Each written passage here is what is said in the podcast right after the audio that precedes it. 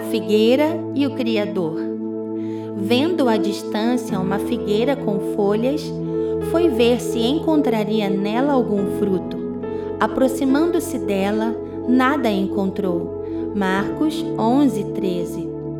Jesus estava caminhando, avistou uma figueira e desejou ver se nela havia figos.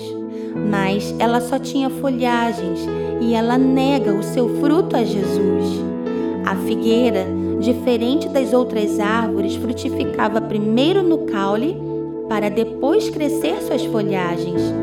Era certo que se alguém visse uma figueira com folhas, concluiria que ela também teria frutos, mas essa figueira era estéril. Ela jamais poderia negar para Jesus o seu fruto. Nele estava toda a plenitude da divindade quando ela nega o fruto, Jesus entra e decide mexer em sua estrutura. Jesus mexe na raiz, ele faz ela secar. Era preciso mudar a essência para ativar o propósito. Agora, Jesus replanta ela em um novo ambiente, no meio de um vinhedo. Lucas 13. Era necessário corrigir a estrutura para que ela voltasse a florir. A ferida impede que você dê frutos ao Criador.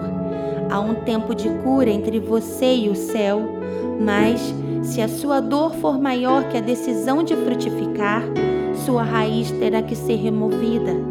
Nenhuma dor pode retirar de uma árvore a essência do seu chamado. Às vezes, o céu vai precisar secar o que você carrega, te colocar num tempo de sequidão para que seu espírito perceba a esterilidade, volte a florir e seu coração volte a frutificar. Quando o céu sara a raiz, a planta volta a crescer e manifesta o seu propósito. Não negue frutos ao seu Criador, mas aonde você estiver, desenvolva o seu chamado, floresça e frutifique.